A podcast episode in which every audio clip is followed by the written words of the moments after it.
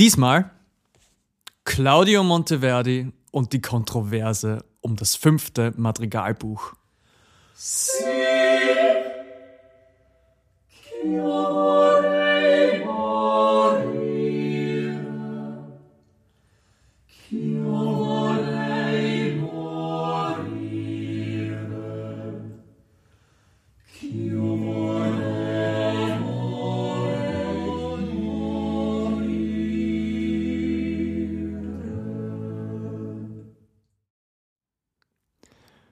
Die westliche Musik um 1600 wird beleuchtet von vielen musikalischen Sternen.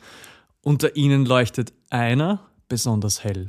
Jener nämlich von Claudio Monteverdi. Der Komponist aus Cremona in der Lombardei wird noch heute als Wegweiser in der westlichen musikalischen Entwicklung gesehen. Bekannt geworden ist er als Meister des Madrigals. Das Madrigal ist die unvermeidliche Teststrecke für jeden Komponisten das säkuläre Genre par excellence. Paolo Fabri.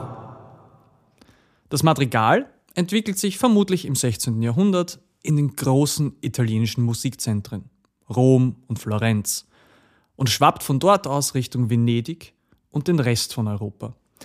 Es bildet eine dem Zeitgeist entsprechende Mischung, die italienische Gedichtsform des Madrigals und der musikalische Stil der damals vorherrschenden franko-flämischen Schule, die Vokalpolyphonie. Beim Madrigal handelt es sich um unterhaltsame, lockere, weltliche Musikstücke zum gemeinsamen Singen für Laien oder auch für zeremonische Zwecke. Mit zunehmender Komplexität und Tonumfang wird das Madrigal schließlich auch für professionelle SängerInnen und Ensembles interessant.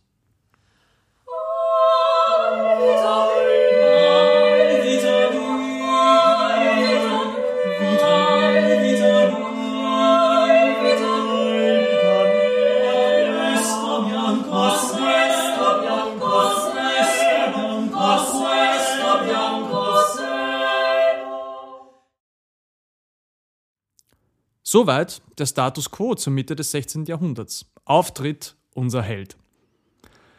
Monteverdi wird in Cremona von Maestro di Capella Marcantonio Ingegneri traditionell musikalisch ausgebildet, lernt Gesang und Viola da Gamba sowie Kontrapunkt, also polyphonen Tonsatz.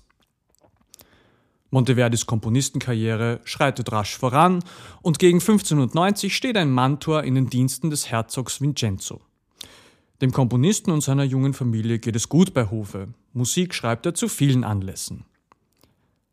Nach den frühen beiden Madrigalbüchern Nummer 1 und Nummer 2, die er noch vor seinem 23. Lebensjahr veröffentlicht, sind es schließlich die Bücher 3 bis 5, die zwischen 1592 und 1605 erscheinen und ihn sozusagen ins Auge des musikalischen Sturms katapultieren.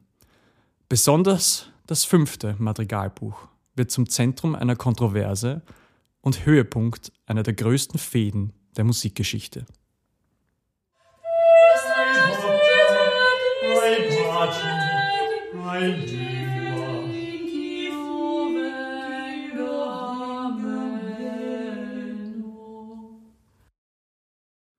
Im Gegensatz zu seinen Vorgängern und einigen Zeitgenossen beschreitet Monteverdi einen Kompositionsweg, der von Emotion getrieben ist. Das Drama, der Inhalt, der Text soll seine Musik definieren. Das Wort ist die Herrin der Harmonie, nicht ihre Dienerin. Langsam aber sicher entwickelt Monteverdi jenen musikalischen Stil, der seine Madrigale und sein gesamtes musikalisches Werk ausmachen und seine Nachfolger inspirieren wird. Er gibt die Polyphonie vermehrt auf zugunsten eines monodischen Zugangs über einen Basso continuo, quasi Melodie und Begleitung. Er bevorzugt, entgegen der üblichen Praxis, musikalische Modi und exponiert bereits ein frühes Verständnis musikalischer Funktionalität.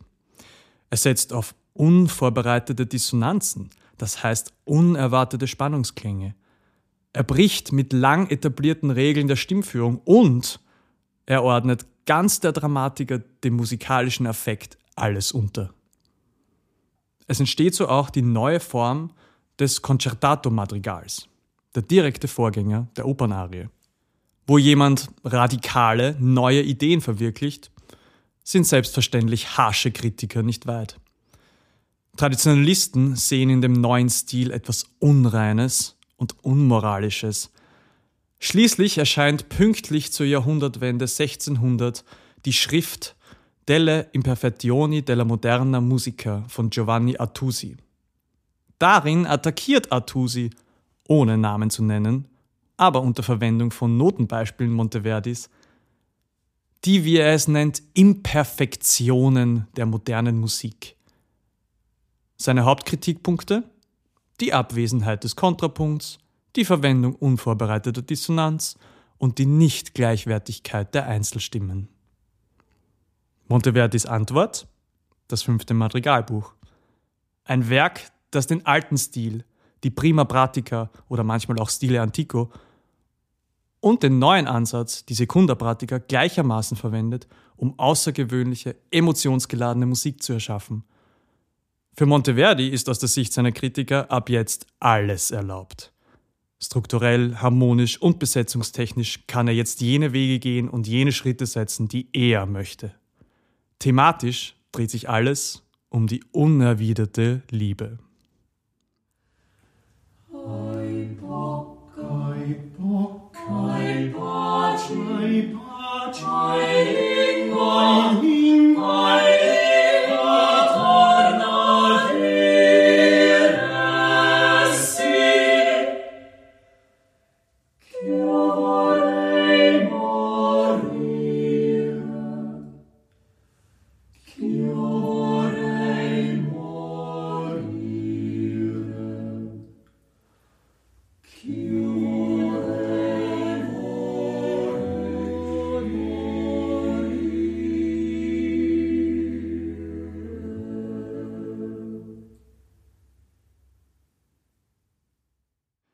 Im Vorwort des fünften Buches widmet Monteverdi das Werk seinem Arbeitgeber, dem Herzog von Mantua, unter dessen Schutz die Madrigale ewig erhalten bleiben sollen, zur Schande all jener, die das Werk anderer zu zerstören suchen.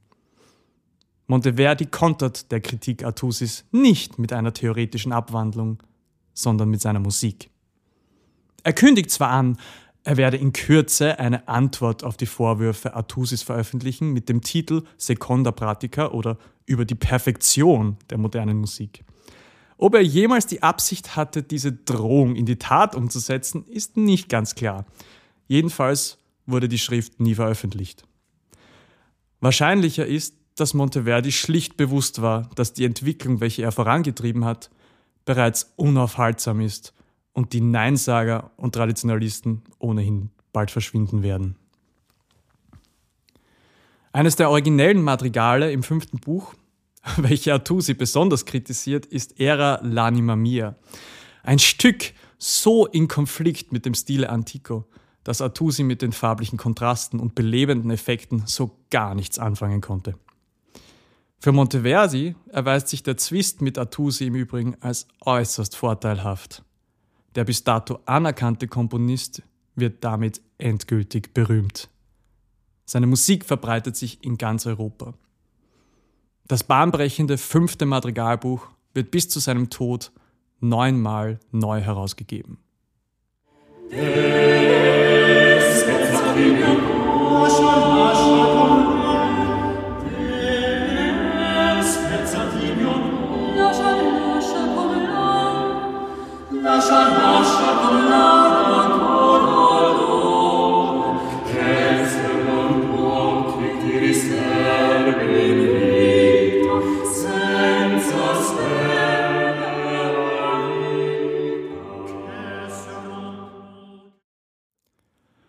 Die neue zweite Praxis, wie Monteverdi den Stil nennt, ebnet in jedem Fall dem Siegeszug der emotional geladenen Musik den Weg und kulminiert schließlich im musikalischen Triumph der Oper, die musikdramatische Spitze des Eisbergs.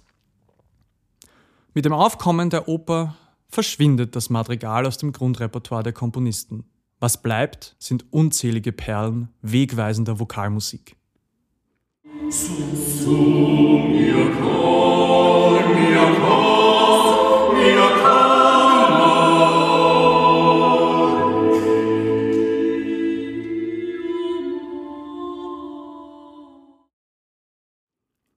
Große Teile von Monteverdis Werk gehen schließlich verloren. So bilden seine letztendlich neun Madrigalbücher und drei erhaltenen Opern das Groß seines musikalischen Vermächtnisses.